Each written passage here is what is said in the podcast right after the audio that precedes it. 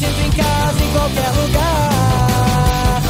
Mas sou turista em todos, sou viajante em qualquer lugar.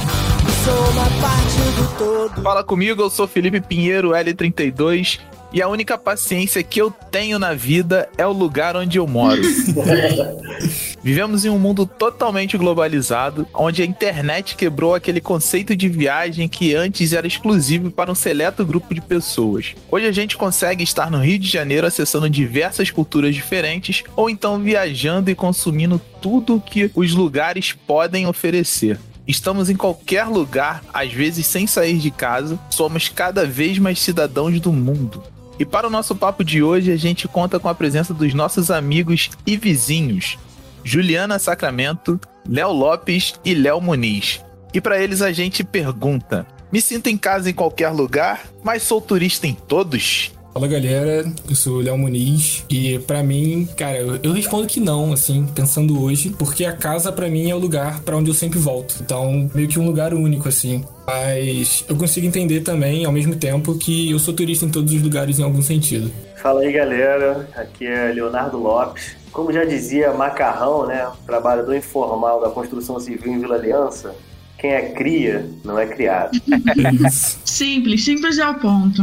Bom, galera, eu sou Juliana Sacramento. Não me sinto em casa em qualquer lugar, especialmente lugares muito privilegiados mas acho que de alguma forma sou turista em todos, assim, né? Quando você tem um sentimento de identificação muito forte com algum espaço, você estranha outros, assim. É isso, galera. Depois dos recados, a gente começa mais um episódio do Da Rua Cast.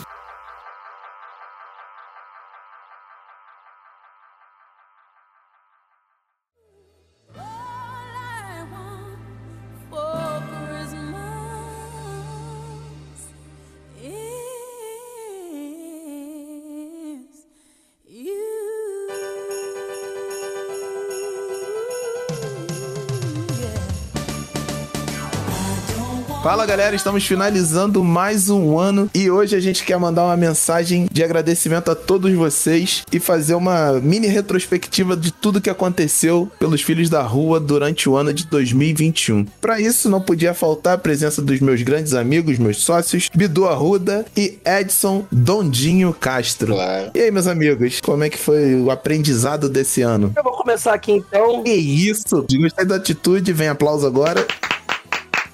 Arrasou, bonita. Boa noite, galera. Tamo junto aí. 2021 foi aquele ano, né, que, embora tenha dificuldade aí dessa pandemia, a gente conseguiu subir mais alguns degraus, graças à ajuda dos nossos parceiros. E até agradecer a galera aí, né, que vem sempre ajudando a gente. Vocês que estão ouvindo a gente sempre, dando essa moral maneira, porque é por vocês que a gente faz isso tudo. Embora tenha sido muito difícil, a gente conseguiu chegar onde a gente queria, conseguimos dar nossos passinhos. E é isso aí. Beijo a todos. Vamos vocês. Tá sendo bem humilde você, porque não foi os negocinhos, né? Inclusive, esse ano de 2021 foi um ano de premiações pessoais, individuais. É verdade, tô sendo um pouco mais humilde, mas a gente tem que ser humilde, né? Mas eu vou falar que a gente ganhou prêmios e fomos convidados para palestrar na Bienal.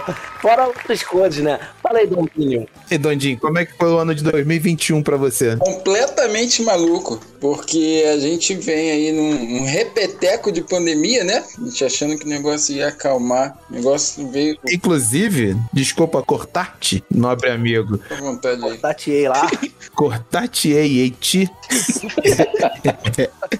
é porque agora que você falou isso, eu lembrei dos recados de Natal do ano passado, que eu disse que não tinha como ficar pior, né, cara? Exatamente. Eu sempre falo que quando essa frase nasce, ela acontece, ela vem para piorar o negócio, entendeu? Muff baixa nessa hora, essa é a verdade. Verdade. Inclusive, eu vou até olhar para fora e falar assim: ó, não vai chover hoje não, só pra ver qual é a treta.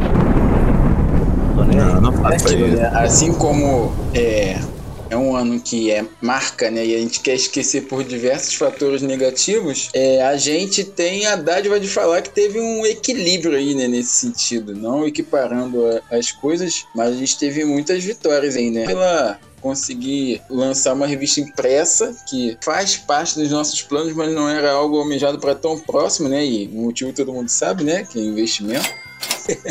então, assim, a gente começou o ano com essa premiação aí que garantiu a gente gerar uma primeira revista física que já superou as nossas próprias expectativas, né? Porque as coisas aqui têm acontecido numa velocidade acima do esperado. Planejado, planejado, porém mais breve do que a gente estava imaginando. Então, essa revista física nos deu uma visibilidade bem interessante, com quem a gente carregou também nela, né? E a partir daí foi só para frente, né? foi parar em lugares que a gente já desejava também, como Degase, né? Convites para diversos eventos que a gente já era fã e muitas portas se abriram a partir daí, por conta dessa revista e dos outros trabalhos que a gente acabou fazendo, muito por conta do cenário pandêmico pandêmico, né? Então, eu digo que foi um ano maluco porque ao mesmo tempo que ele se torna cruel aí com algumas situações, ele abre portas um outro caminho, acelera alguns processos que já estavam na nossa conta. Então, no fim de tudo é agradecimento, né? Que tudo é aprendizado e a gente está sabendo aproveitar bastante. É aquilo que o Bidu falou, a gente tá por quem está ouvindo a gente, por quem está seguindo a gente e o pessoal vem junto, colabora, soma o tempo inteiro. Então agradecer é pouco, né? Mas é isso. Queria também agradecer a todos vocês que estão sempre juntos com a gente, sempre compartilhando, sempre consumindo os nossos produtos e nossas produções. A gente faz, na verdade, pra gente e pra vocês. Então é tudo bem pensado para poder fazer com que vocês tenham a melhor experiência possível em todas as coisas que a gente faz. Projeção pro ano que vem. O que, que a gente já pode contar? A gente tá se dedicando muito mais do que a gente se dedicou esse ano e no ano passado, que já foi uma coisa alucinante. Mas vem coisa boa aí, vem novidade, vem coisas muito boas. E agradecer a todo mundo que apoiou, principalmente a galera aí na revista da rua. Isso é muito importante porque foi um ano que, como o Edson disse, é um ano que a gente conseguiu sair do digital pro físico. E a parada foi tão intensa que a gente nem percebeu que o ano já virou, né? A gente ainda tá vivendo em 2019.2. E mesmo assim, a gente já conseguiu conquistar vários passos muito longos, muito grandes e representativos. Então é isso. Quais são as projeções pro ano que vem de vocês, meus amigos? Não, não quero falar nada não, vou deixar eles com a aguinha na boca, essa é a verdade. É isso, e você, Dondinho? Eu vou voltar um pouquinho atrás aí, porque a gente falou das projeções, mas a gente não falou que rolou esse ano, né? Inclusive, nobre amigo Bidu Arruda, a gente tem que abrir umas aspas para Dondinho Lá, lá e seu discurso na Bienal. Do nada, despojou-se a hablar como nunca tinha hablado. Tava muito bonita aquela fala. Temos que parabenizar o nosso querido amigo Dondinho, porque simplesmente arrebentou. Cara, eu nunca fui um cara de falar muito bem desse jeito. Se eu fosse botar em palavras o que eu queria, seria o que ele falou. Exatamente. Eu acho que ele pode até investir na carreira de coach. Aí não, né? Aí não. Coach Dinner vai ser o nome do produto. Coutinho. Muito bom, muito bom, mas não, não tem essa aptidão, não. Deixa pra, pra quem sabe aí, pra quem domina essa arte aí quântica aí, porque não é comigo, não. Mas, pô, não, cara. A final ali é que é é onde o filho chora e a mãe vê, né? Porque tava ao vivo, então a voz estava ali firme, porque era o momento que a gente estava falando por nós e por quem a gente estava levando, né? Porque é, eu falo que a, a da Rua nunca tá sozinha, né? A partir de quando a gente abraçou essa ideia de mostrar todo o potencial da nossa região, a gente sempre tá levando o nome de todo mundo que a gente apresenta, né? Então tem que falar bonitinho, né? Perna tremeu, perna tremeu. Barriga doeu, barriga doeu.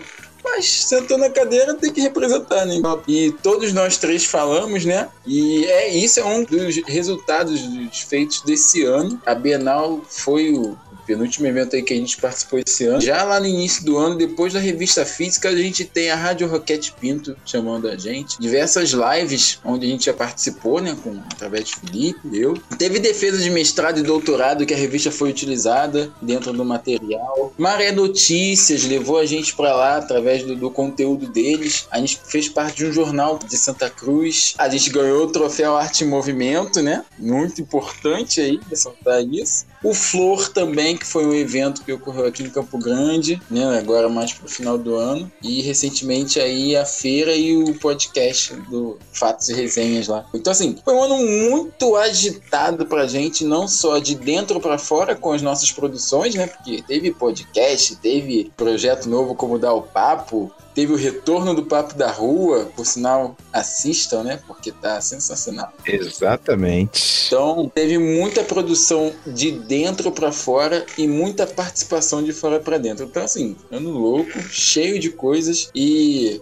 no jeito que tá, ano que vem vai estar uns três, quatro vezes pior que isso, né? Ou melhor, se eu puder falar da melhor forma aí, porque nossos projetos, né? Se deixar por conta de Felipe. Tantos projetos por Aí dia. eu tenho que ter 50 funcionários ano que vem para poder bancar tudo, mas é isso mesmo. É isso. Eu quero, eu quero um dia não me preocupar em editar e só em Agora criar. vamos contar de um até três naquele final de semana, né? Porque a vida é- não pode ser um negócio de 10 horas aqui também, não. Estou falando pra caraca aqui. Eu, hein? Porque a vida é um morango? Isso aqui é um recadinho de 10 minutos, porra. É o recadinho, mas as pessoas não querem ouvir isso daqui que a gente falou. Isso tudo que a gente falou foi ladainha. Na verdade, as pessoas querem ouvir Rudolf. Rudolf, qual é a mensagem de final de ano? Feliz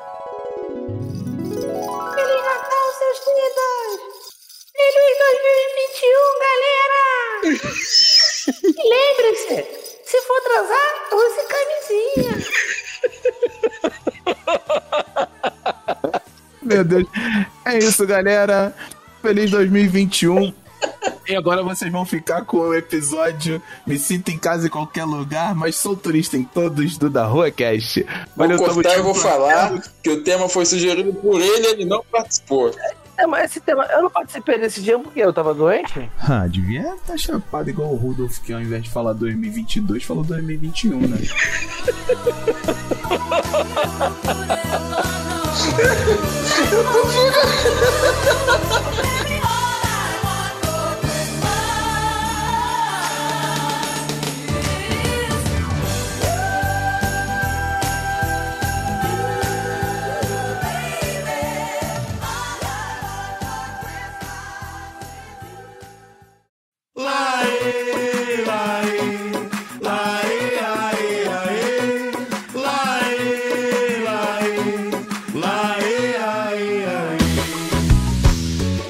Vamos lá, galera. Para começar o nosso papo, eu queria saber de vocês como foi esse processo de transição da saída do lugar de origem de vocês para poder conhecer outros lugares. Pra contextualizar, eu morei a minha vida quase toda em Senador Camará. Meu pai passou boa parte da vida em Nilópolis, depois foi pra lá. Minha mãe cresceu no Docinho, depois se mudou pra Senador Camará. Acho que minhas referências familiares estão muito ali naquele espaço, mas por conta de todos os problemas de acesso que a cidade tem, né? Eu sempre precisei ir pra longe do meu bairro para poder ter acesso às coisas como educação de qualidade, por exemplo. Esse movimento de migrar de um bairro para outro, esse movimento ele acaba sendo quase compulsório, né? Você tem que não te dão acesso e aí você também não tem um transporte de qualidade que integre ali o seu bairro. Acho que isso é um problema principalmente da zona oeste do Rio de Janeiro como um todo, mas a zona oeste em especial. Se você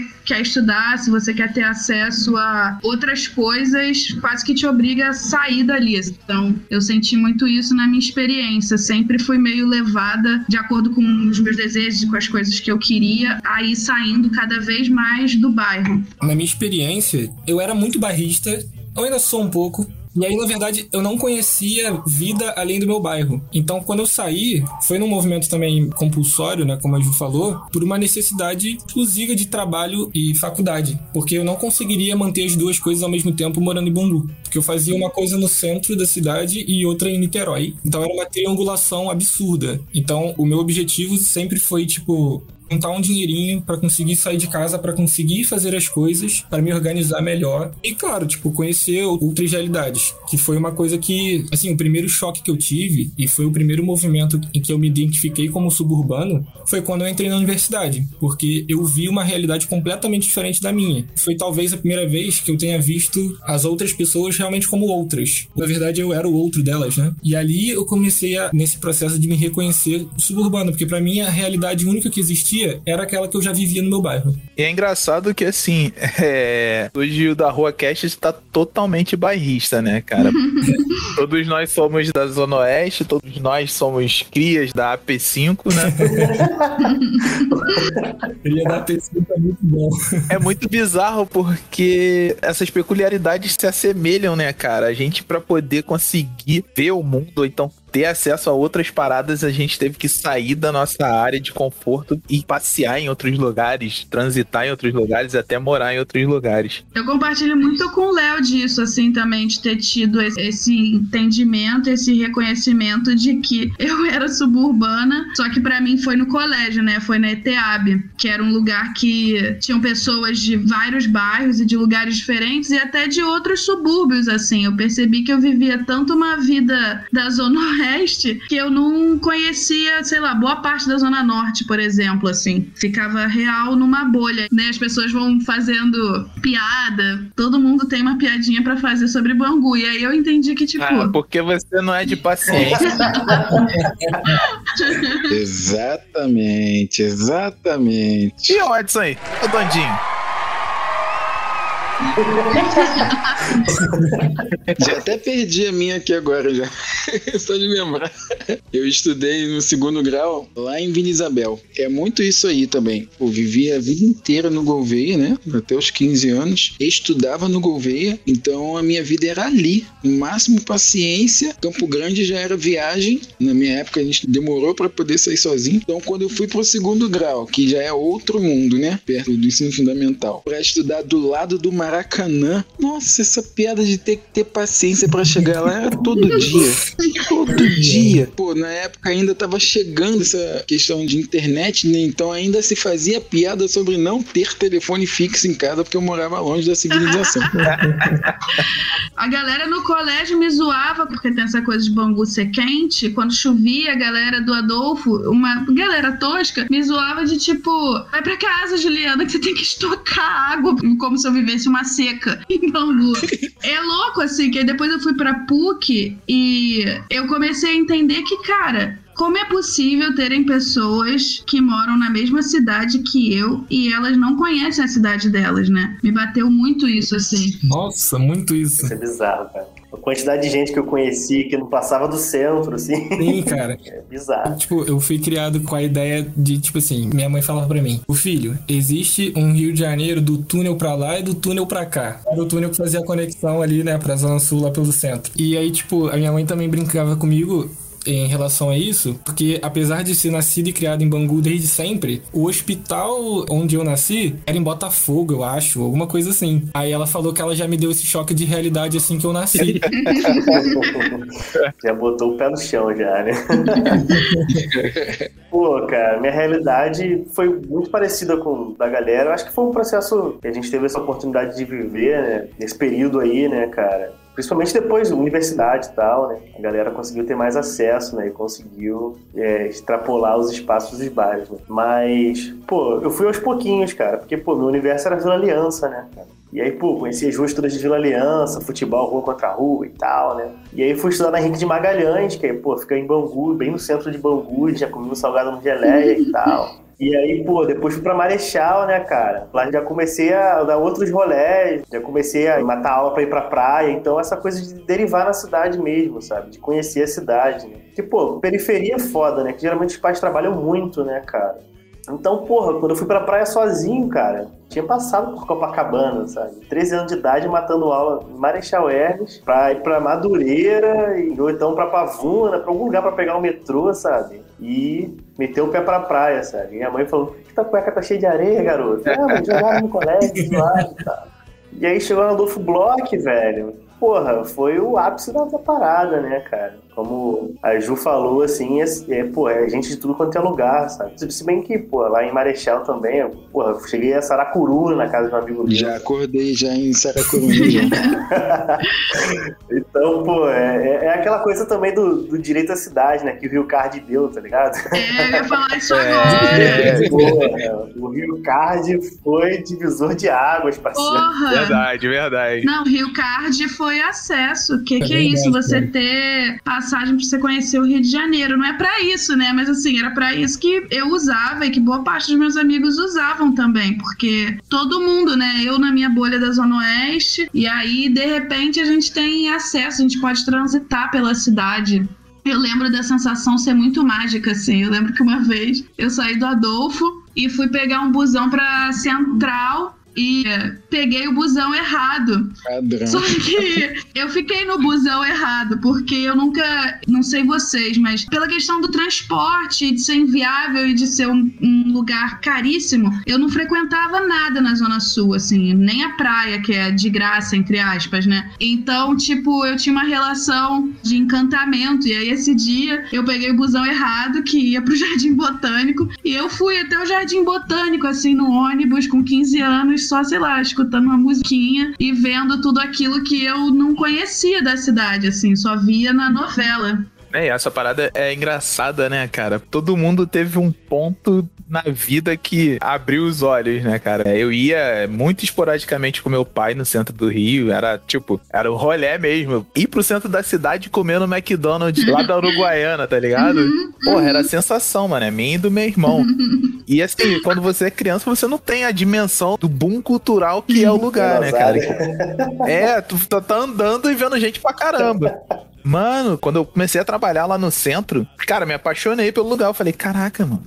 Tem que ficar aqui porque é aqui que tá acontecendo tudo. É assim, é empolgante e ao mesmo tempo é muito triste, porque é o que a Ju falou, né? A gente vive numa bolha, cara. Total. Essa relação de amor e ódio com essas pessoas é totalmente a minha cara também. E eu tive a oportunidade de conhecer o centro da cidade graças a minha irmã e minha mãe também, né? Mas minha irmã sempre foi andarilha de lá. Então, desde pequeno, assim, também ia fazer essa viagem, né? Porque a gente ia cruzar Brasil quase que de ponta a ponta para chegar ao centro da cidade. E eu ficava maravilhado, né? Com as ruas bem mais largas, prédio altão, outro ar, né? Do que só casa, casa, casa. E aí, voltando de novo a essa questão de quando eu fui estudar lá perto do Maracanã, teve um dia que minha irmã pediu pra, tipo, segunda semana de aula. Aí minha irmã, pô, encontra comigo aqui no castelo, pega o 239 e tu vai chegar lá. Eu, beleza, sem saber nem onde era a rua que eu tava estudando ainda. Me vou pegar o ônibus, aí eu olhei o ônibus pelo letreiro no fundo, né? O número do que ia aparecendo no fundo. Aí me senti igual a Juliana tá falando agora, andando e, sabe, conhecendo, conhecendo, pô, vai chegar no castelo que eu conheço o castelo. E quando eu fui ver o ônibus que eu tinha pego era o 455. eu fui em Copacabana. É, o desespero.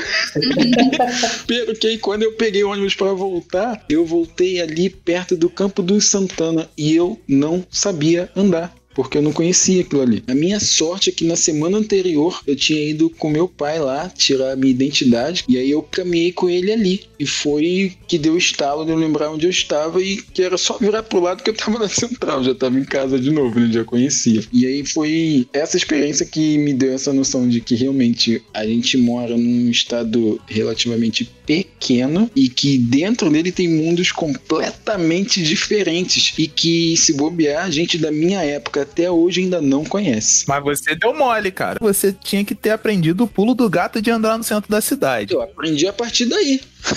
Primeira dica: conversar com qualquer jornaleiro. Os caras sabem todas as ruas. Aham, aham. E a segunda dica: todas as ruas do centro ou dão na Presidente Vargas ou na Rio Branco. Exatamente. Eu descobri isso da pior forma, com 15 anos ou menos, não lembro. Mas foi.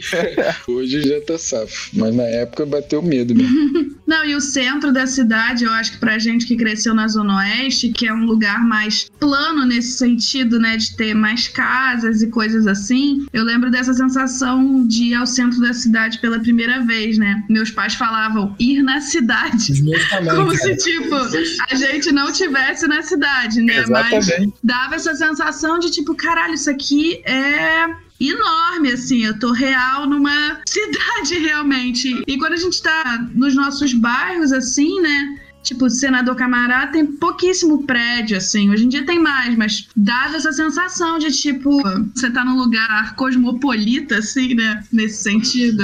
Eu lembro que o, o que me marcou a primeira vez que eu fui no centro foi o Balança Mas Não Cai. Eu fiquei fascinado com o Balança Mas Não Cai. Gente, eu queria morar no Balança Mais no Cai quando eu vi. Ele tá pra cair desde sempre, mas eu, eu achei aquilo tipo, maravilhoso, assim. Eu olhei e falei, caraca, aqui que é o centro. Pô, Balança Mais no Cai tem essa questão, né, cara? Ele era um prédio único, né? Porque agora são vários prédios bem juntinhos, né? Mas ele era um um prédio único ali e era o primeiro do começo da Presidente Vargas. Então a galera que, pô, que vinha das periferias da cidade olhavam aquilo e falava Balança Mais no Cai. Mas, assim, nunca teve risco de cair, não, né? É só a impressão mesmo de ver um prédio, do primeiro prédio, assim, da Presidente Vargas, né? alto pra caralho. E aí a galera, caraca, balança, mas não cai, balança, mas não cai.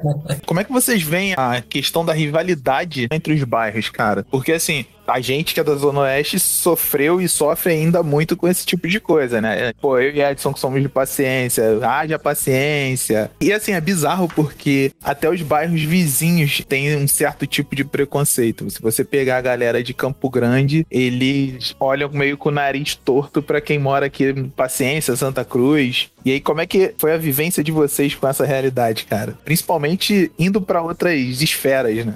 Zona Norte, Zona Sul.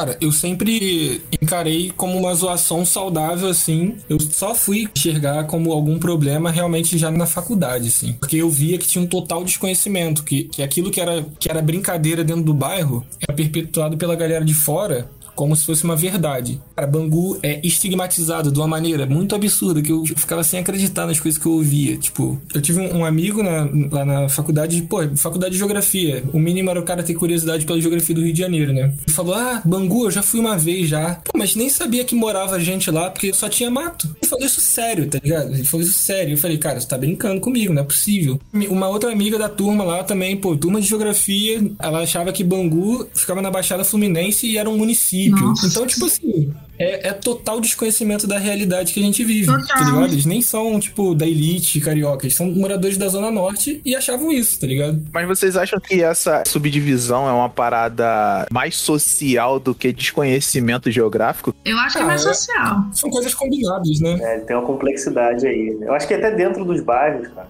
Pô, Bangu e Vila Aliança, apesar de estarem no mesmo bairro, são coisas bem diferentes. Né? Tanto que em Vila Aliança as pessoas falam voa Bangu. Total.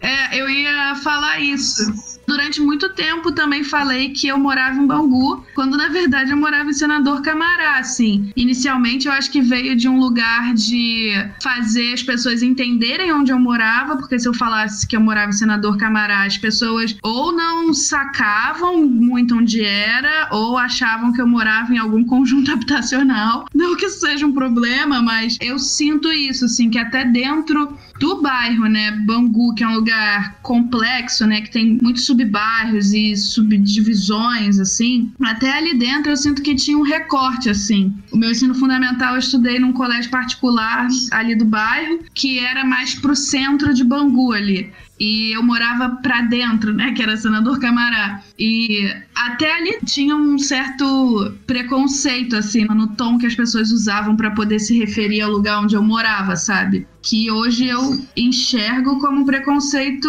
assim, de classe social mesmo, sabe? De você mora na favela, sabe? Uma coisa dessa. Não, real, a gente passava muito por isso também aqui em Paciência. Muito tempo que eu falei que morava em Campo Grande. Às vezes, aí eu comecei a falar que morava em Paciência e a galera não sabia onde era Paciência. E pra explicar eu tinha que falar que era entre Campo Grande e Santa Cruz. E tinha também essa realidade de tipo, pô, o cara mora no Gouveia, Gouveia é favela, nada a ver. E o cara morando aqui no bairro do lado não vinha aqui porque achava que era perigoso. Foda, né, cara? Cara, uma, uma coisa curiosa, tem um amigo meu que mora na Vila Vintém, o pai dele falava assim, é, vamos ali na favela, sendo que a gente já tava dentro da favela. favela é um núcleo muito específico lá de dentro, cara. Muito específico. É porque tem algumas questões bem tensas, assim, cara. Vila Aliança é exatamente assim. Sim, sim. É como se existisse a favela da favela, tá ligado? Uma favela dentro da outra. Aí no subúrbio é a mesma coisa, tá ligado? Tipo, tem o, o subúrbio do subúrbio, que tá na periferia do centro comercial daquele bairro, que é suburbano. Então, tipo, tem várias camadas, né? Várias. A- até isso que eu tava falando, assim, de tipo, a, a galera que eu conhecia que morava mais pro centro de Bangu via onde eu morava de uma forma pejorativa. Só que eu moro no asfalto, né? Eu moro em casa. E aí eu imagino, aí no final da minha rua tem uma favela favela, favela, casinhas em cima do morro. Aí a galera que mora lá em cima já via onde eu morava de uma forma diferente. Então, acho que é muito isso que o Léo falou, assim, tanto na arquitetura da cidade quanto socialmente, né? A impressão que a gente vai tendo sobre esses lugares. E uma mesma pessoa pode utilizar com influências diferentes, sabe? Quando eu comecei a ter contato com gente de mais longe, né? Daqui da Zona Oeste, eu citava que morava em Campo Grande, porque para quem não conhece a Zona Oeste, Campo Grande é conhecido, porque todo dia aparece na RJTV. Paciência não. Então, para quem era de fora da região, eu usava o nome Campo Grande para ter essa referência de localização. Já pra galera da Zona Oeste, muitas vezes na minha infância eu me vi falando que morava em Campo Grande com relação ao nível de segurança. Era outro prisma, sabe? Outro recorte. Eu morava na rua 9 do Gouveia. O Gouveia tem 10 ruas. E aí, aos fundos do bairro, tem um campo lá. E na minha infância tinha, né, o tráfico lá e tudo mais. Então era um pouco mais perigoso. Pra quem é morador, nunca é perigoso, porque tu tá acostumado a ver o negócio todo dia, tu acostuma, pô. Tranquilão. Faz parte do ecossistema. Padrão, eu não faço parte, não me envolvo, mas os caras estão na deles lá, eu tô na minha e vida que segue. Até porque a grande maioria deles foram criados com a gente, né? Exato, então é uma realidade que você convive, entendeu? Então, beleza. Agora vai falar isso pro maluco lá de fora. É, mano. Sabe, por exemplo, o meu colégio era o Rosa de Sarão, dentro do bairro do governo, só que mais pra perto da pista da Cesário de Melo, que é a pista principal. A partir de quando você adentrava o bairro, tem o Rio, né, que é o Cação Vermelho, que ele meio que fazia uma divisão do bairro. Do Cação Vermelho pra trás, o bairro era mais violento. Do Cação Vermelho pra frente, o bairro era menos violento. Só que a mesma galera que circulava lá atrás circulava na frente. Ainda assim, o Gouveia tinha a sua zona sul, que era quem morava do, do Rio pra pista, entendeu? E digo mais, ainda existe essa subdivisão, tá? Ah, com certeza. E aí, assim, eu estudei até o oitavo ano no Roda de Sarão. Eu tive uma amiga que estudou comigo desde o CA do Jardim, no oitavo ano que essa minha amiga foi liberada pela mãe para ir lá na minha casa, por conta de todo esse contexto. E ela morava no governo. Só que na parte da Zona Sul. Esses recortes, né, tanto de social, regional, eles existem, né? A própria região, né? Zona Oeste em si, Zona Sul, todas elas têm um recorte em si que gera uma característica, mas dentro dos próprios bairros também existe, né? Pô, cara, casa da Vila Aliança lá, cara, é muito louco também, né? Porque o espaço é mutável, né? E aí o Léo Muniz falou dessa questão da favela dentro da favela, né? A Vila Aliança é um conjunto habitacional, né, cara? E aí o que se fez de novo em Vila Aliança, né? Que o IBGE chama lá de aglomerados subnormais, era chamado de favela, né? Que é onde estava o tráfico, né? E quando o tráfico começou a avançar, né, o próprio morador entendeu tudo como favela depois. né? Então, assim, que a gente falava, vou ali na favela, vou passar pela favela. Engraçado que era chamado de favela, mas na Aliança era o caminho para chegar no centro de Bangu, né? Então, assim, obrigatoriamente você tinha que passar por, entre aspas, a favela. né? E aí o tráfico avançou e a Vila Aliança inteira virou a favela, né? Exatamente assim, né? Como o Edson disse, a questão dessas subdivisões, né? Pô, tinha um bairro Vila Aliança chamado Bairro Araújo, né? Que até é diferente os nomes das ruas, né? Porque Vila Aliança tem alguns nomes nas áreas mais novas, né? Ou, ou é travessa com um número, ou é uma rua com o nome de um país, né? E o resto da Vila Aliança são nomes de profissões, mas esse bairro ele tinha os nomes de são- eram nomes de soldados mortos na Segunda Guerra Mundial, sabe? Pra tu ver, né? O nome de uma rua, né? Ah, sargento, não sei o que, não sei o que lá. E tu, tu mora onde? Pô, moro na rua do orfeonista. Orfeonista, o que, que é isso? Rua do farmacêutico. É, é até engraçado, né? Porque, pô, os centros de bairro também são assim, né? O nome das ruas, né? Rua, um nome mais pomposo, né? E aí, as áreas mais afastadas dos centros têm uns nomes mais exóticos, né? Não sei se a galera já percebeu isso. Eu, sei lá, eu moro em Campo Grande hoje. Ah, O nome da minha rua é longe do centro, claro, né? E é Guaraciaba. Não, mas isso é muito peculiar daqui também, cara. Aqui tem nomes indígenas nas ruas. E aí o Gouveia em si, ele é formado por nome de pessoas que foram vítimas da ditadura. E a galera nem sabe disso. O bairro ao lado, porque a galera que já é da igreja pentecostal, eles fizeram um mini bairro ali dentro do, do bairro e tem um outro bairro que a Exatamente. galera dominou e aí botou no, Rua Alegria, Rua Bênção. É bizarro pra caraca isso, né? Pô, bem foi foda. É o famoso bairro do Saião. Uma característica também que tem aqui na Zona Oeste, cara, os bairros daqui são muito plurais, né? Igual a gente já tava trocando ideia aqui, tanto pro lado ruim como o lado bom. A gente tem características de subúrbio, favela, aí tem zona rural, zona industrial, cara. Tudo no mesmo bairro, se você for ver. Como é que vocês enxergam essa parada de, tipo, morar num lugar que é tão plural e acaba que a gente não conhece de fato o bairro todo, né? Turismo sinistro, né, cara? Eu tenho, tenho dado um rolé, assim, por Campo Grande, né? Tem um, um trajeto que eu faço desde moleque, né? Eu fazia, pegava em Bangu ali, pegava do presídio, ia por trás, pegava Guandu do Sena, né? E aí saía em Campo Grande, sabe? Fazia isso com meus tios e tal. E aí hoje faço o contrário, né? Saio aqui de onde eu moro, passo ali pela Marinha e subo a Serrinha, desço e até chegar em Bangu por dentro, né? Assim, pela área mais urbana ali, né? E depois volto pela Estrada da Posse. E, cara, é muito louco passar por tudo isso, né? E ver esse hibridismo todo, sabe? Então, pô, tu vê condomínios com casas absurdas, né? Parece que tu tá vendo um esboço do que é recreio barra, assim, sabe? E pessoas super humildes vendendo vegetais, frutas e tal, né? Que produzem no próprio quintal. É, a coisa da área industrializada, né? O Distrito Industrial de Campo Grande. E a área rural mesmo, né, cara? Tem plantação de murta, tem plantação de chuchu, tem plantação de flores e tal, né? Então, assim, é muito louco essa transição. Inclusive, essa coisa de sair de Bangu para Campo Grande, né? Inclusive, é a única parte que os bairros se encostam, né?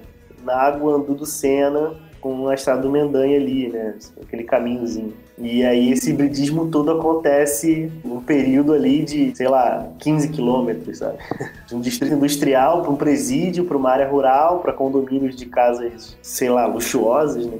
Enfim, é um hibridismo muito louco.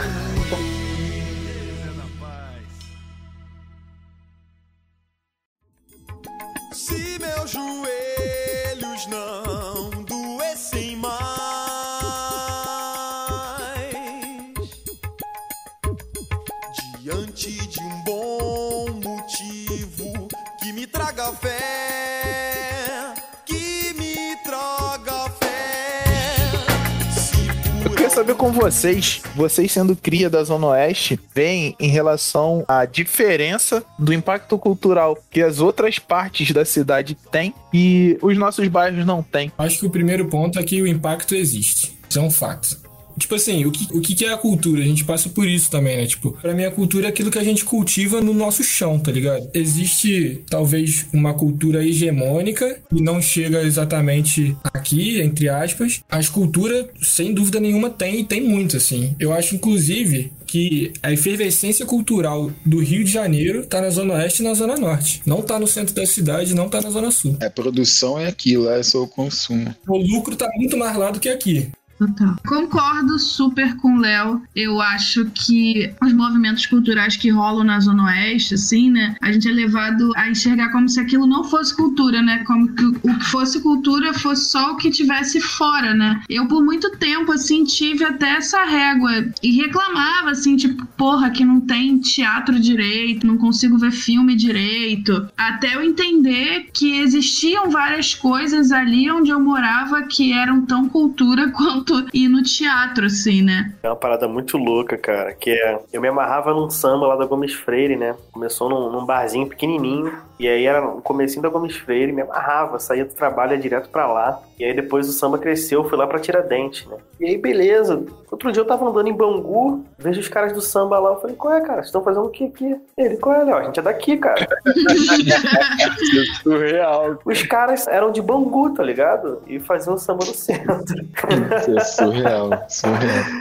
Que doideira, né, cara? Um espaço pra mim que me fez entender o que tinha de valor onde eu morava, né, ali em Senador Camará, foram as lonas culturais. Foram espaços que me ajudaram a entender e a valorizar o que rolava ali onde eu morava e não ter que ir sempre procurar, por exemplo, exposição, né? Exposição é uma parada que ainda na Zona Oeste, principalmente, você não consegue ver tanto. Existem, né, hoje em dia, mas eu lembro de não ter nenhuma referência disso na minha adolescência, por exemplo. A gente falou muito da questão de ter que ir ao centro para buscar as referências, para buscar os equipamentos de cultura, na real, né? Porque a gente não tem aqui equipamentos de cultura, né? A gente não tem um grande teatro, a gente não tem uma grande casa de shows pública, né? A gente não tem um grande museu, né? Perpassou muito por mim essa coisa de negar primeiro, né? Eu negava muito, né, o lugar onde eu morava por isso, porque as pessoas falavam, né? Falavam Bangu e tal, e depois descobrindo Vila Aliança, e assim, eu entender parte desse lugar, né, um processo, né, cara? Porra, o baile da Aliança acontece vários anos já, né? Porra, desde a década de 90. Eu fui primeira vez no baile com 20 anos, sabe? Então, assim, é absurdo, né? Morar na Vila Aliança e primeira vez no baile com 20, sabe? Tem uma coisa interessante aqui na ZO, é a cena pós 2013, né? Muitos movimentos de rua começaram a eclodir aqui, né? Então, não sei se a galera teve acesso a isso, mas muitos saraus, festivais, né? Então, pô, começou o vento de Realengo, Bomberdã, e aí começou Terreiro de Crioulo em Realengo também, Sarau do Calango, a galera ocupando mais as lonas, a galera local, né? A gente conseguindo dialogar com a administração da lona de Bangu, por exemplo, né? Festival de Música e Cultura de Rua de Bangu acontecendo na Praça de Guilherme, posteriormente acontecendo na Lona de Bangu, né? Então, assim, era coisa meio distante, pelo menos para mim, e é algo que eu produzisse na Lona de Bangu, sabe? E aí, pô, a gente começou a fazer o Sarau do Velho em Senador Camará, sabe? No meio da favela, né? Às vezes rolava caveirão, a gente lá recitando poesia e tal. Uma, uma galera vinha de fora também para apresentar, uma galera local também. Campo Grande, então, rolaram vários eventos, então existia um circuito, né? Não vou falar que era um circuito gigante e tal, mas existia um circuito de eventos em quintais, em casas, em espaços. Né? Em Campo Grande tem a referência hoje da Casa Bosque, né? Já teve. E existe esse circuito acontecendo, né? E que teve mais investimentos na cultura periférica, né? E a galera começou a ter acesso a cursos também, né? E a galera começou a produzir muito, sabe? Eu lembro, assim, a gente ocupando o posto de gasolina Texaco ali no Batã e fazia evento lá. A gente tem um palco até hoje lá que a gente fazia esses eventos lá. Sabe? Eu sempre penso ali e vejo, e eu não sabia o que que era, cara. Eu, eu sempre tive curiosidade. É, a gente fez um palco ali, cara, pra gente fazer, chamar a galera pra se apresentar, sabe? Então existiu já uma cena muito mais forte, mas ainda existe uma cena, existe uma galera que produz no território, sabe? É difícil a gente começar a identificar isso, às vezes a gente conhece um, conhece outro e tal, mas é porque é, é difícil a gente não estar tá ligado à centralidade, né? Pelo menos eu, né, cara? Sempre imaginei, sei lá, produzir alguma coisa na Lapa, né? Sei lá, quando me chamaram para produzir o sarau do escritório lá, um festival do Sarau do Escritório. Pô, que massa, produziu uma parada na Lapa, mano. Nas quatro partes da esquina, lá da Praça João Pessoa e tal, que maneiro. Mas aí, quão importante é fazer nesse espaço aqui, né, cara? E reconhecer essa cena, entender os processos e participar disso, né? Enfim, é só um pouquinho do que eu vi acontecer aqui na ZO, né? Minha percepção de fora, assim, porque eu não sou produtor cultural, né? Mas às vezes eu tenho a impressão que a galera daqui, um primeiro momento de produzir mais pelo centro, pela Zona Sul, porque talvez lá tenha já um know-how mais pré-estabelecido, assim. Eu tenho visto, pelo menos, entre os produtores culturais que eu conheço, que eles foram para lá porque eles tinham dificuldade de produzir aqui, mas agora eles voltaram porque eles já têm bagagem. Então eu acho que rola um pouco disso também, assim. Talvez a gente não esteja, tipo, dando uma continuidade, passando para próximos o bastão, tá ligado? E aí eu acho que fica no movimento de ir pra centralidade, porque lá tá, estaria um know-how, depois volta. Mas eu não sei se faz sentido. É uma impressão que eu tenho pelas pessoas que eu conheço. Faz assim. todo sentido, Léo. Boa parte dos artistas aqui que hoje estão produzindo na ZO fizeram esse movimento, cara. E assim, a gente fez esse movimento também, né? Mas, assim, esse movimento de centro, todo mundo foi, sabe? Total. A, a, questão foi a volta, sabe? A volta que fez a produção. Um exemplo, sei lá, minha companheira tem um ateliê em Campo Grande, sabe? Que pô, já teve aula da EBA aqui, já teve vários tipos de eventos e tal. É uma coisa que a gente, pô, nunca tinha visto performance aqui na AP5, sabe? E, pô, rola, sabe? Ele já falou de exposição também, sabe? Então, assim, a gente tem espaços muito precários de exposição também, né? Também a questão da formação, né, cara? A formação não tá aqui também, né? Eu tenho até um outro olhar além desse daí, né? Que é a visão daquele que vai consumir cultura, né? A gente que tá aqui tem uma interpretação de cultura como referência apoiada totalmente nos aparelhos que promovem cultura e não em quem produz. Quando a gente fala de cultura, é normal. Tipo, na Zona Oeste, você pensar em teatro, pensar em cinema, pensar em, sabe, instrumentos e aparelhos que não estão tão presentes na nossa realidade. E a partir daí que eu acho que vem essa ideia de que na nossa região não tem cultura, porque a gente limita aos aparelhos, né? E não a produção em si. Eu tenho muito essa visão a partir da própria FDR, porque a FDR hoje ela tem essa essência a partir de quando a gente se contestou de por que, que tinha pouco movimento cultural em, ao nosso redor e a gente tomou vários caixotes de onda porque tem muita coisa ao nosso redor e a gente 30 anos morando aqui não conhecia. Como? Se a gente é inteirado e a gente não conhece o negócio. Uma coisa é, uma pessoa que vai um domingo no ponto chique, parceiro. Pois é. anda na rua do Ponto Chique num domingo, cara, em Padre Miguel. Exato, dia todo. Não Feriado. tem como falar, não tem manifestação cultural, não tem arte na Zona Oeste. Porra, meu irmão, você é louco. É isso. Se você falar isso, a galera, pô, mas isso aí não é cultura. Isso aí não é um evento cultural. Claro que é. Essa segregação do que é ou não cultura que faz a gente mesmo, né, morador da ZO, e a galera de fora achar que o pessoal da Zona Oeste não sabe ou não vive cultura. Mas a gente vive isso, a gente tem a nossa, só que a gente não interpreta ela como cultura, né, nesse sentido. Muito louco falar isso, porque assim, eu citei lá o Ponto Chique, cara. Você vai num domingo lá, tem o samba da feira, tem o samba da galera, que é da velha guarda da mocidade, Aí. tem o black rolando lá também, né? A galera bota lona Uhum, uhum. black. Tem o funk e tem a galera do pagode, que é diferente da narrativa do samba, né? São duas narrativas um pouco diferentes, né? Então, caraca, cara, numa rua assim, tu consegue ver essa pluralidade toda, né? Num dia de domingo. E aí eu vou estar exagerando se eu falar que a gente tem uma Lapa na Zona Oeste? Então, é melhor que Lapa. Entendeu? Mas vou falar isso, vão me bater na rua, porque não vão reconhecer como tal. Mas é. Mas eu acho que isso daí, Edson, é porque é uma parada. É menos burocratizada, tá ligado? Eu acho que é uma parada mais visceral. Aca- acabou acontecendo. Não é tipo lá embaixo que você tem os lugares específicos pra cada coisa é, acontecer e aí tem tipo uma documentação. Ali não, foi acontecendo, acontecendo e ficou. E aí eu acho que não tem esse reconhecimento de fora. Sim, mas eu penso nisso também, porque é muito assim: quem produz cultura aqui? A gente. Quem produz cultura lá embaixo? Ah, Um produtor cultural, mas com o suporte. Então Exatamente. ganha um outro status, né? Ganha um outro valor. E aí, mesmo quem não tem o interesse naquele consumo, por toda a estrutura que envolve, acaba se enveredando para lá. Mas aqui a gente vê muito das mesmas pessoas que já estão no núcleo. É difícil alcançar outras pessoas que não estão tão inteiradas, porque aí é o esforço diretamente do produtor. Ele não tem um suporte, não tem uma estrutura maior que faça uma propaganda, né? Para além do que é o que ele está produzindo. Então fica mais difícil, né? De conseguir é, passar a ideia de que, cara, tudo que está sendo produzido aqui tem tanto valor e, em alguns casos, por não ter tantas in- interferências comerciais, até um valor mais puro, né? No produto final para ser consumido, mas não é em tão grandeza porque não tem esse entendimento aí do que é ou não cultura, né? De forma tão abrangente. Tem a questão de pra onde os holofotes estão virados, tá ligado? É. A gente é invisibilizado o tempo todo, cara. A localização geográfica é marcador social.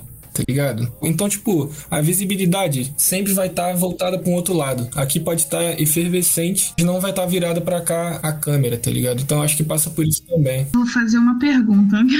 Não quero complementar nesse sentido, mas fazer uma pergunta. Por exemplo, a gente estava falando de Madureira, né? Que ficou, entre muitas aspas, hype, né? Em algum sentido, as pessoas de fora começaram a vir. Em vários sentidos, acaba sendo um movimento até gentrificatório, assim, né? Então, pensando no que a gente estava falando do ponto chique, né? Como também fazer as pessoas virem sem vir com esse olhar, assim. Uma outra pergunta que eu acho que é importante, que, que aí é complementar, é se a gente deve tentar atrair um olhar que é meio que estrangeiro, tá É. ligado?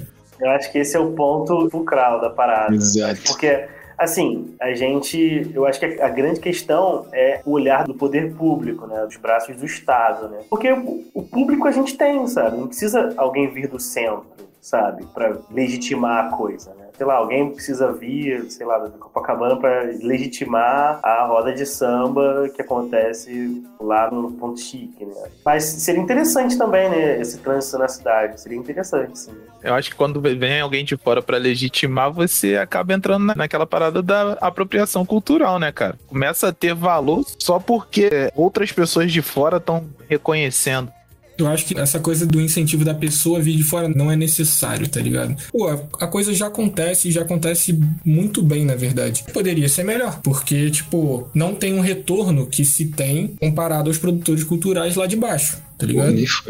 Tipo, é interessante a gente observar o movimento, assim, né? Por exemplo, eu não sou muito do samba, mas conheço pessoas da Zona Oeste que vão até o centro ou vão até Madureira pra poder ir num samba quando existe um samba ali do lado dela, né? Isso também é outro aspecto interessante de você observar, né? Da galera dali mesmo, assim, não valorizar. Foi esse ponto que eu quis ressaltar. Exatamente. Foi até uma parada que aconteceu com a gente na revista, né, Edson? Aqui em Paciência tem uma casa e o cara fazia um samba, Oh, é? samba da Casa Velha Exato, Verde. E a, a premissa dele foi exatamente essa daí, Ju. Ele tem a casa, né, dele, ele criou um samba nessa casa justamente por isso, porque ele falou, cara, eu acho um absurdo nós termos vários grandes músicos, grandes sambistas aqui e as pessoas terem que ir pra Lapa, terem que ir pra Madureira pra poder curtir um samba. E aí ele começou a criar esse movimento todo domingo e a galera começou a, a ir no, nesse samba, né, e a frequentar. Nós fizemos até uma matéria pra revista sobre esse samba. E é, é interessante, porque é esse movimento, né, cara? Você começar a criar esse sentimento de pertencimento da galera. Quando você tem é, ativos culturais em vários lugares, você começa a ver que a galera começa a se sentir parte daquele lugar, né, cara? E assim, eu acho que é muito interessante porque Madureira eu acho que é um dos bairros que consegue fazer isso com maestria. Você vê que a galera que é de lá, eles falam com orgulho, eles sentem aquele orgulho de tipo, eu sou de Madureira, e Madureira tem isso, e Madureira faz isso e faz aquilo. É uma coisa que os outros bairros podem copiar, eu acho que é interessante fazer isso. A música do Arlindo, Meu Lugar, é, é tipo assim, é a descrição da parada, tá ligado? É isso aí. E aí vocês notam exatamente o que o Felipe acabou de falar, que o, o próprio bairro em si ele passa a ser mais valorizado. Primeiro, por ter seus próprios moradores e habitantes valorizando ele primeiro, para só então ele ganhar, seja por hype ou por qualquer outro momento, né? Uma visibilidade maior. Não que isso seja necessário, mas é bastante importante essa questão do pertencimento para que o valor individual, né, sobre a área que você mora se torne coletivo. Isso traz grandes melhorias para o lugar, né? Mas tá acontecendo um movimento de resgate histórico, cara, pra galera ter esse sentimento mesmo de pertencimento aqui na Zona Oeste. A gente tava trocando ideia com o professor, tu deve até conhecer, Del, o Isra Toledo. Isra? Ah, Isso. Nós fizemos uma reunião com ele, cara. Não foi uma reunião, foi uma aula do cara. E aula. é, ele tá fazendo um- esse movimento de revitalização e de resgate histórico e de resgate de sentimento da galera daqui da. Ele chama de Mata da Paciência, né? Que é a galera de Inhoaíba, Cosmos e Paciência. E é assim, é um absurdo, cara. Esse resgate que ele tá fazendo já tá colhendo frutos, porque aqui na Serra de Paciência agora virou um ponto turístico. Eu tava vendo esses dias. Eu sigo um Instagram de uma, uma mina que ela review, né, de vários pontos turísticos daqui do Rio de Janeiro. Pô, ela fez uma senhora postagem de paciência, mano. E a galera tá vindo pra poder ver o Cruzeiro de Paciência, subir a serra daqui pra poder ver. É, assim, é uma pena que não é de interesse do poder público e aí tenham que ser os próprios moradores a fazerem esse resgate histórico. Porém, de uma certa forma, é uma forma de convencer, né, de uma forma mais fácil, os próprios moradores a ter esse sentimento de pertencimento e gostarem do lugar que eles moram. A Zona Oeste tem que descobrir a Zona Oeste, né, cara? É isso aí. Gente, vocês já deram um rolê na pedra, assim. É muito louco, é muito maneiro. Tem vários lugares sensacionais, cara. É muito maneiro. E assim, é uma parada que é acessível, tá ao nosso lado. E não tem esse, vamos dizer assim, o circuito carioquinha para maciço da Pedra Branca, pra Serra do Ah, Mentanha. claro que não. Tá ligado? E deveria ter. É engraçado isso. Trampei com trilha um tempo na época que eu era estudante de geografia. E aí tem, pô, várias trilhas. Eu acho que a única trilha bem demarcada aqui na ZO é em Barra de Guaratiba, que faz parte da Transcarioca, né? Mas, cara, o maciço da Pedra Branca é assim, em relação à sinalização, em relação à própria gestão ali, né? A manutenção, enfim, combate a incêndio é largado, sabe? É super largado, sabe? Muito difícil. E, pô, o parque é gigante. Né? Tu entra aqui em Campo Grande e sai em Jacarepaguá, tá? É, eu só fico com. De vez em quando bate umas paranoias na minha cabeça, assim, quanto à dualidade dos caminhos, né? No momento que a gente fala que a cultura, tudo que a gente tem de bom e do melhor aqui é promovido por nós mesmos porque a gente não tem o recurso, né? De quem deveria dar. Em contrapartida, outras regiões têm recursos sobrando e às vezes a gente tem o êxodo daqui para ir para lá para poder produzir com recurso. É, eu fico vira e mexe me perguntando até onde que a nossa entre aspas, autossuficiência acaba sendo romantizada, sabe, pelo Estado em si, retardando ainda mais o tempo para eles olharem para cá, né, de maneira a investir nos espaços que a gente tem aqui. Eu sempre me coloco nessa dúvida. Sei que, óbvio que esse é um caminho, mas eu sempre fico com essa questão. Será que, caramba, eles olham pra gente e que, pô, eles produzem sozinhos, então vamos manter eles produzindo sozinhos, falar que isso é muito bom, que é superação e deixa como tá, e a gente continua focando dinheiro na região que tem mais turista e tudo mais, porque não dá nem pra falar que ah, é porque a galera vai consumir mais lá, porque se for em, em termos de quantidade, se fosse gerar algum projeto com entrada acessível, isso ganharia esse muito mais pelo montante daqui, né? Que é brutal a diferença de população. Mas aí eu sempre fico com essas ideias, essas paranoias na cabeça aí, de como que eles interpretam, né, essa nossa autossuficiência aí. Pô, Edson, a gente tava falando sobre isso, tava conversando com, o com o Felipe aqui antes. Parece que o mercado financeiro e tal já, já perceberam isso, tá? 330 mil moradores de Campo Grande, população campo grandense lá, e aí, quanto, não sei quantos McDonald's, né? Cinco McDonald's, sei lá quantas pizzarias hypadas aí, Domino's, várias pizzarias sinistras aí. O iFood é que bomba, né? Caraca, caraca. E assim, é até engraçado, cara. Eu morava em Vila Aliança, eu gostava muito de cozinhar e eu ficava puto que eu ia no mercadinho e não achava as paradas, né? E tu já acha aqui as coisas, né, cara? Então, assim, tem, já tem essa visão de quem investe, sabe? Só que é essa galera com muita grana, sabe? Sabe que tem gente pra caramba, tem, muita gente pra consumir, e se investir aqui vai dar grana, sabe? Senão não tinha cinco McDonald's, tinha, sei lá, quatro Bradescos, sabe? Esses dados são disponíveis, tá? O Instituto Pereira Passos tá lá, é público, tá ligado? IBGE, sabe? Então, assim, falta entender esse processo mesmo. Né? Mas acho que aos pouquinhos as coisas tendem a mudar, sabe? Dependendo das próximas gestões aí, algumas coisas já estão mudando, sabe? Em relação à questão de urbanização, de infraestrutura, sabe? E, cara, Vila Aliança é o único bairro que não teve PP ou que não teve uma grande reforma urbana que tem uma nave do conhecimento, sabe? Então, assim, caraca, mano, outros vários equipamentos ali, sabe? Foram colocados ali, né? Mas, enfim, é foda a gente sempre depender de um político local, né? E não pensar a cidade ali como algo que precisa é, ser integrado ali, né? Mais, mais áreas precisam de mais investimento, enfim. Eu acho que essas figuras locais, elas são muito importantes porque, tipo, se a gente não tem essa ideia de fazer por nós mesmos e só pensar em si como sujeito individual e não coletivo, a gente, tipo assim, vai só reforçar uma lógica que retarda um monte de coisa que podia ser muito foda que a gente tem para oferecer. Aí eu acho que isso é o que acontece um pouco com os vários artistas que a gente exporta, porque tem muito artista gigantesco que saiu da Zona Oeste, tá ligado? Então, tipo, qual que é a parada que a gente não tem para esse meio do caminho de que essa pessoa ela realmente sai e não volta, tipo, ou minimamente sai, mas ainda cultiva alguma coisa com o espaço daqui, tá ligado? Eu acho que é uma parada meio sem resposta, mas porque passa muito pela coisa que o Edson tinha falado também sobre o sujeito individual e o sujeito coletivo, tá ligado? Uma parada meio sensível, assim. Porque querendo ou não, tem a questão da pessoa começar a fazer as pontes, a começar a ganhar visibilidade, pra manter a família dela, ela às vezes sai e não volta, tá ligado? Então, o que a gente poderia fazer para não perder essa galera muito boa? É aí que vem a função do, dos agentes realmente locais, tá ligado? Aí passa também pelo que o Felipe tava falando sobre a gente cultivar esse sentimento de pertencimento que a gente faça por nós, cara. Assim, o que me deixa mais triste em relação a isso é porque dependa única e exclusivamente de nós mesmos para poder fazer acontecer. Essa que é a minha bolação em relação a isso. Eu acho que a Zona Oeste produz muito, cara, produz muita gente boa, só que não tem o devido reconhecimento. E tem a ver com o resgate histórico que tu tava falando também, cara. Um dos maiores nomes da música brasileira, ela é cria da antiga favela Moça Bonita, que é hoje a Vila Vintém. E é ninguém mais, ninguém menos que Elza Soares. E quantas pessoas sabem disso? Acho que não são muitas pessoas que sabem, não, tá ligado? E assim, se você for traçar um parâmetro comparando a grosso modo, você tem Elza Soares e você tem no ponto a Jojo todinho, cara. Sim. Basicamente do mesmo lugar. Hermeto Pascoal. Hermeto Pascoal, porra.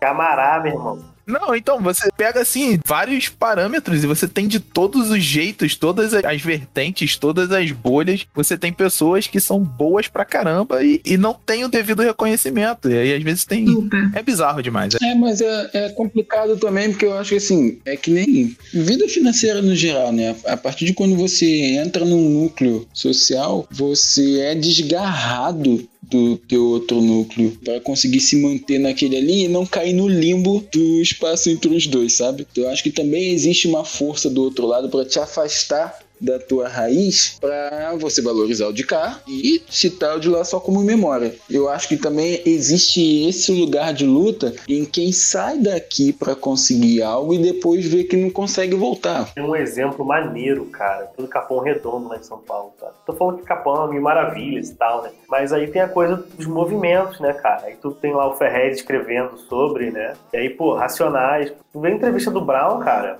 Roda Viva, né? Acho que nos anos 2000 também. O Brown tá usando um boné, né? A galera pergunta, esse boné é seu aí? Ele falou, não, isso aqui é da galera lá da quebrada e tal, não sei o quê.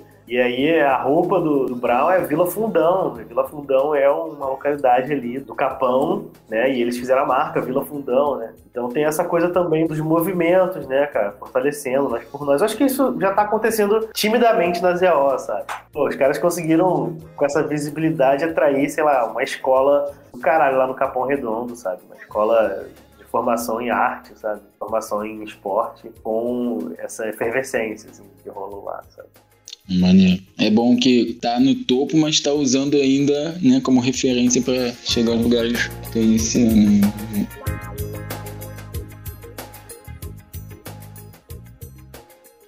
Vem com a gente que o dia promete. Sexta-feira é santa, sexta-feira é 13, sexta é só zoeira. Trocando ideia com todos vocês, eu percebi que o projeto de cada um de vocês se baseou e se iniciou a partir do momento que vocês saíram do lugar de origem e quiseram resgatar esse sentimento. Eu queria que vocês pudessem falar um pouco com a gente. Eu acho que tem muito do você se reconhecer quando você conhece o outro, né? E aí você entende quem você é. Pra mim, o processo foi muito esse, assim. Eu tive contato com o mundo fora da Zona Oeste, principalmente um mundo mega privilegiado, né? Eu ganhei bolsa, fui estudar na PUC. E ali eu pude reconhecer o lugar de onde eu vinha, entender as nuances e até valorizar mais, assim, o, o lugar de onde eu vim, de onde a minha família veio. Então, eu acho que muito do trabalho que eu fiz nesses dois curtas vem desse lugar de uma autovalorização, assim, de onde eu venho, de onde a minha família vem, do que eu considero que é importante falar, sabe? Hoje eu não moro mais em Senador Camará, né? Eu morei em vários outros lugares, muito pelo que a gente estava conversando, né? Na necessidade de cortar o deslocamento, né? Quando você mora na Zona Oeste, o deslocamento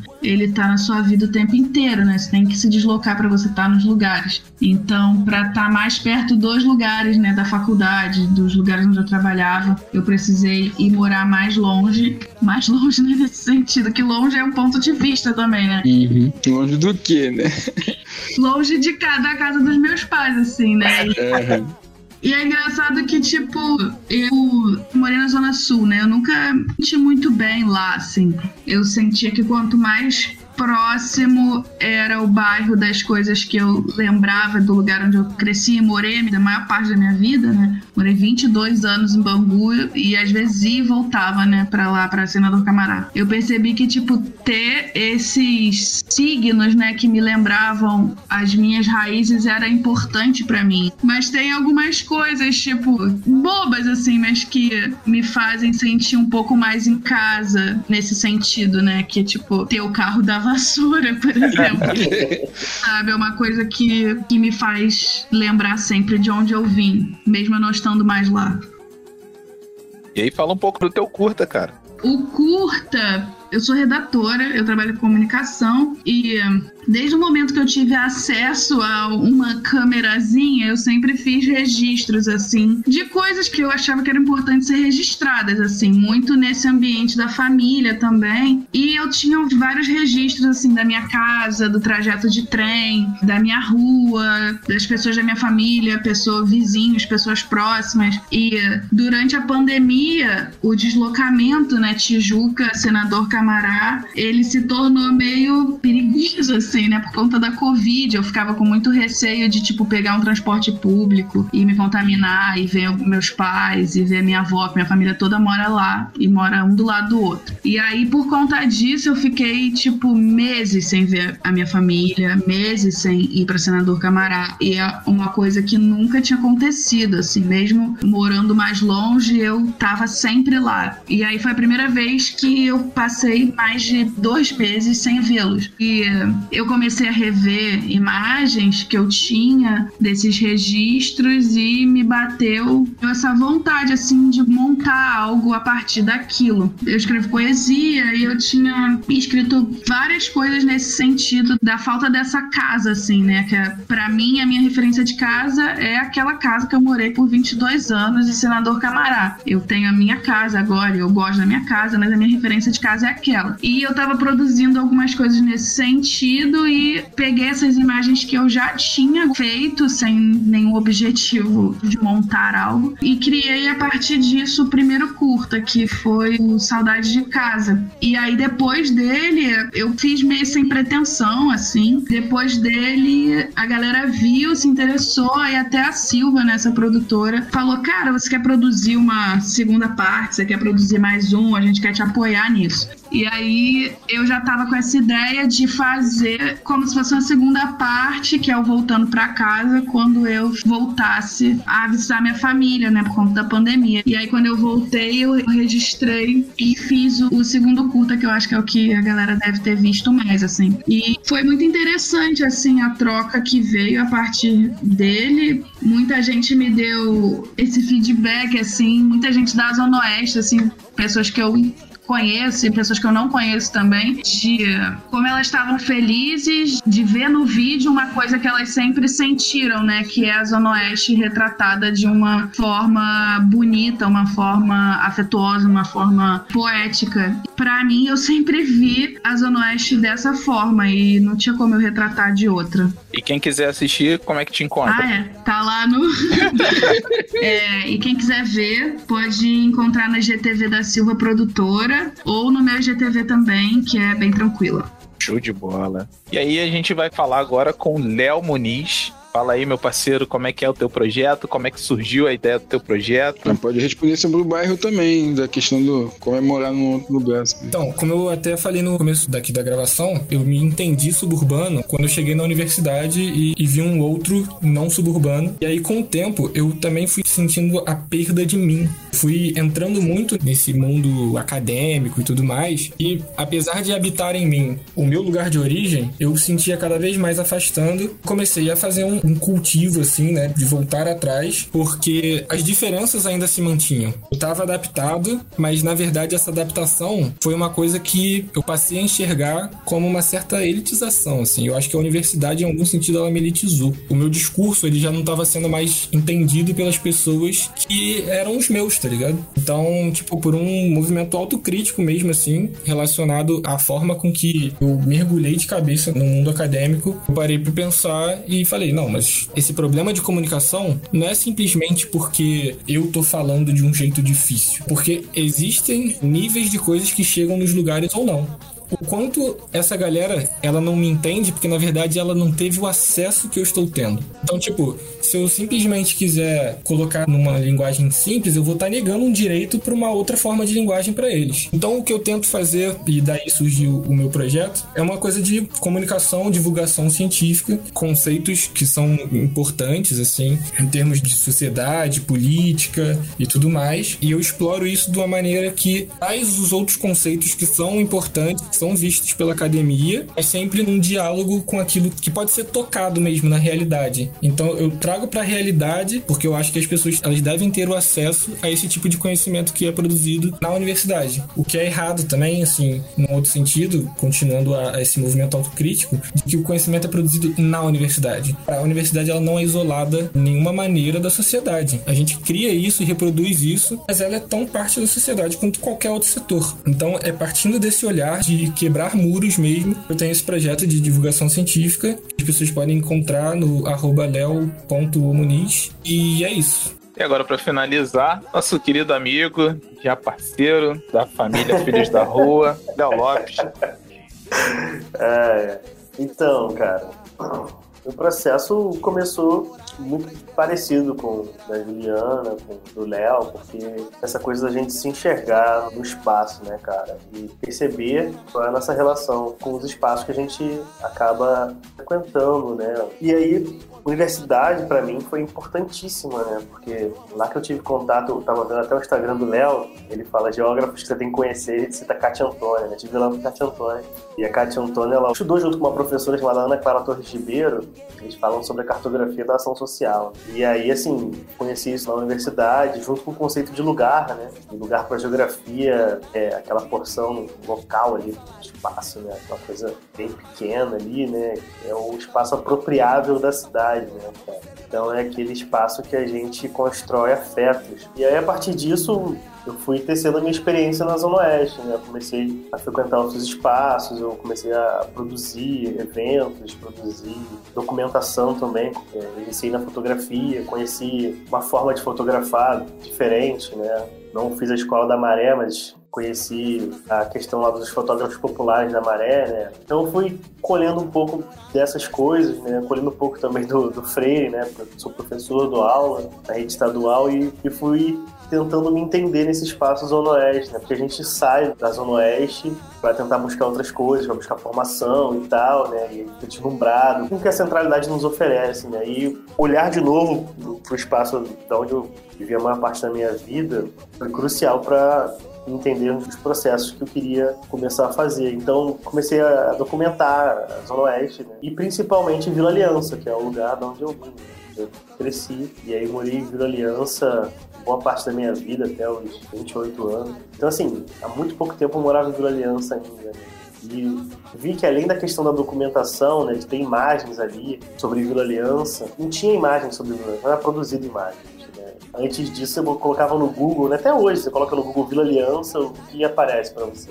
Então, que tipo de imagens a gente quer produzir, que tipo de narrativa a gente quer construir sobre o nosso lugar, sabe? Uma narrativa de violência, uma narrativa da falta, ou uma narrativa do que se produz de bom? Então, eu escolhi documentar o que se produz de bom, né, cara? Então, eu comecei a fotografar as pessoas, né? Algumas dessas fotos eu coloquei no Instagram, outras eu coloquei em exposições. E quando eu saí de Vila Aliança, pô, foi um vazio muito grande, né? Porque eu fui para um bairro maior, né? Um bairro com um pouco mais de infraestrutura e tal. E eu não tinha esse acesso tão próximo das pessoas. Né? Então, assim, pô, eu chego na minha rua, falo com todo mundo, né? E tomo cerveja, troco ideia, e toco samba, sabe? E aqui eu não tinha esse contato tão próximo com os vizinhos. Né? E veio a pandemia, eu falei, caraca, cara, eu preciso fazer alguma coisa para reconectar, sabe? Porque é super longe, né? Bem próximo do caso da, da Ju, né? É super longe de Vila Aliança, assim, né? desejando aquele espaço, né? desejando dar uma derivada na feira de Cabará ali, tomar uma cachaçinha no Bar do Velho, né? Conversar com as pessoas. E aí eu pensei, caraca, muita coisa produzida sobre a história de Vila Aliança, sobre a história oral. Então, tinham materiais, sim, materiais produzidos pelo Jefferson Cora, pelo Cultura, né? Pelo Samuca, que foi muito importante né? no crescimento muito da produção em arte e aliança, né, na produção da narrativa da cultura local, mas eu vi essa possibilidade de entrevistar eles próprios, né, e outras pessoas que foram importantes. Né? Então, comecei a conversar com a Dona Zica, comecei a conversar com outras pessoas e falei, cara, tá aí, eu vou fazer então um museu afetivo de rua, né? Vou tentar colocar na rua a história da Vila Aliança para que as pessoas soubessem sobre o lugar onde elas vivem, sabe? Porque eu não sabia. Né? Então, a Vila Aliança é um conjunto habitacional fundado né, a partir de um convênio com os Estados Unidos, né? Para combate ao comunismo na América Latina. E aí esses conjuntos habitacionais foram criados com esse incentivo, né? Então, assim, a história da Vila Aliança ela é muito recente, tem 54 anos, se eu não me engano. Então as pessoas estão ali, né? Essa história é para ser contada, dá para ser contada ainda, sabe? Então tá a galera lá contando um pouquinho do que foi chegar na Vila Aliança, do que foi é, ver a Vila Aliança crescer e fazer parte disso, sabe? E junto com isso eu tirei fotografias e olhei a, a técnica de lambi lambi em alguns muros da Vila Aliança foto dessas pessoas, né? E aí eu espalhei. Então esse virou Museu Afetivo de Rua, né, cara? Enfim, a galera pode achar aí o Museu Afetivo de Rua lá no Instagram, né? Museu Afetivo de Rua e no YouTube também. Então são os vídeos assim mais direcionados para quem mora na Vila Aliança, né? Para que essa memória não se perca, mas tá lá disponível para quem quiser ver. Tá? Irado. Pô, maneiro, maneiríssimo, maneiríssimo. Edson quer falar alguma coisa? Não, eu, eu tô satisfeito porque é exatamente aquilo que o Felipe falou. Eu acho que a fluidez desse da Rockcast aqui de hoje mostra essa ideia de pertencimento mesmo da questão do bairro, porque eu hoje no bairro que eu tô, eu tô em Santíssimo e eu me sinto muito mais parte integrante do Gouveia ainda do que daqui, sabe? O fato de a gente estar gravando isso aqui hoje e ainda perpetuar, pelo menos na minha memória, assim, né? Muita coisa que eu vivi fez parte da minha formação como pessoa mesmo, né? Eu talvez não traga tanto comigo pro bairro atual, porque eu não converso muito com a galera de lá, mas eu carrego muito comigo. Então acho que essa ideia de pertencimento que a gente despertou aqui, que falta, né, no morador da Zona Oeste, ela é muito presente, a gente só não percebe. E aí, às vezes vem o curta da Ju que desperta isso na gente, sabe? Esse olhar que a gente tem da ZO, do lugar que a gente tá, que às vezes nem tem a mesma experiência que ela teve, assim, mas a maneira como ela retratou aconteceu comigo e como ela falou, pelo visto aconteceu com várias pessoas, que é essa de identificar, né, de como que enxerga o lugar onde está. Então eu acho que o foco é mais isso, né? A gente despertar quem a gente é e onde que a gente é pra passar a valorizar nossas coisas. Pô, bonito. Tá emocionado, cara? Tô não, cara. Acho que eu tô entrando em modo stand-by também. Né? Agora, pra finalizar, eu queria a dica cultural de vocês. É, vou dar duas dicas, as duas da Zona Oeste. Primeiro, a companhia Mega Rock de teatro tem uma peça incrível chamada Retalhos de uma Favela e foi um dos movimentos assim que me proporcionou também esse despertar novamente no Teatro Bangu quando aconteceu. É, mas eles continuam com algumas atividades distância também, dá para acompanhar no Instagram. Uma outra dica é o Brasil Grime Show, e é um programa de grime que é um ritmo vem exportado aí de Londres, mas tem um diálogo muito forte com estilos jamaicanos. E aqui no Brasil, tipo, teve esse projeto que deu uma visibilidade monstra e que tem as características próprias que criaram e fazem entender já um grime brasileiro que inclusive é reconhecido pela galera da gringa, assim. Então, tipo, sugiro ir lá no recomendo, na verdade, né? Ir no YouTube procurar Brasil Grime Show, porque, cara, é um negócio absurdo, é o que eu mais consumo na pandemia e tá furando todas as bolhas, assim, o que eu acho muito maneiro mesmo. E mais, é, o ponto fundamental, o estúdio onde acontece é na minha rua de Bangu. Eita, aí sim. Ó o pai Nossa, é brabo demais, Brasil Grime Show. Já que a gente falou muito sobre essa questão né, de lugar e tal, né? Tem um, um livro, cara, que é lindão de ler, que está disponível online. É um livro da Ana Fani, ela é uma professora de geografia da USP, e é Lugar no Mundo, Lugar do Mundo. Né? Um livro muito massa que fala sobre os lugares e a cidade, sabe? Super acessível, assim, pra ler e tal. E, pô, outra dica aí, cara, você que quer contribuir com uma causa e, e tal, tá achando que, pô, não faz tanto, assim, por alguma causa periférica e tal, tem lá na Biblioteca Marginal de Antares, parceiro. Então, se quiser levar um livro, é, se quiser mandar pelo correio, é possível. Se mandar uma doação em dinheiro, se quer comprar uma camisa, né? Chega lá e a revista da rua também tá lá. Então é um- uma iniciativa foda, assim, que tá rolando aqui na periferia carioca que tá fazendo muita diferença, sabe? Antares, assim, tá do caralho com essa biblioteca. Irado. Bom, a minha dica não vai ser no lugar físico, mas um trabalho que eu vi, que eu gostei muito, fiquei buscando, foi o trabalho do Alan Weber. Ele é fotógrafo, ele é cria do Cordovil e ele foi capa da revista Zoom agora, né, do Moreira Salles. Ele, além de fotógrafo, ele fotografa com analógica, ele é entregador no iFood, então ele registra muito esse dia a dia dos entregadores e também do lugar onde ele mora, né? Que é uma favela em Cordovil que chama Cinco Bocas, assim. Acho o trabalho dele muito incrível. E uma outra coisa que eu fui, acho que foi a única, a única exposição que eu fui no Rio, depois que a pandemia começou. É uma exposição que está rolando no CCBB, é uma coleção de arte contemporânea brasileira. E tem um trabalho lá que eu gosto muito, que é o da Bárbara Wagner. Ela é fotógrafa, cineasta, ela tem toda uma pesquisa sobre periferia, sabe? E é bem interessante, assim, indico muito quem já estiver saindo de casa ver essa exposição. Show de bola, galera. Opa, Felipe. Esqueci aqui, cara, de uma parada também. Diga aí. É, cara, o Dir Blanc proporcionou aí várias coisas, né? E aí tem um rolê também de performance, cara, que foi o festival Visões Periféricas. Então, tem o site do Visões Periféricas, ele rolou totalmente online e várias performances periféricos tiveram suas performances publicadas lá e apresentações. Muito maneiro. Então tá super massa lá, foi feito pelo Mó Coletivo. E é isso. E, pô, siga lá a revista da rua também, que é FDR. É isso aí. Galera é braba. Agora eu vi vantagem, agora eu vi vantagem. Eu indico todo mundo que tá aqui. Eu sou fã de todo mundo, de verdade. Tô felizão de estar com vocês. Papo reto, papo reto. Também foi brabão, Não, cara. papo reto, a gente também. Queria que eu estivesse no bar e comendo torresmo, agora, geral. Eu ia falar isso Esse agora. momento vai chegar, esse momento vai chegar. Gente, por favor, eu quero já ir nesse bar que o Léo falou, em Camará. A gente já marca. Por favor. É isso. Claro, claro. Porque aí vocês vão conhecer de verdade quem é o Dondinho. Eu falei que esse momento ia chegar. Chegou no final hoje, né? Mas.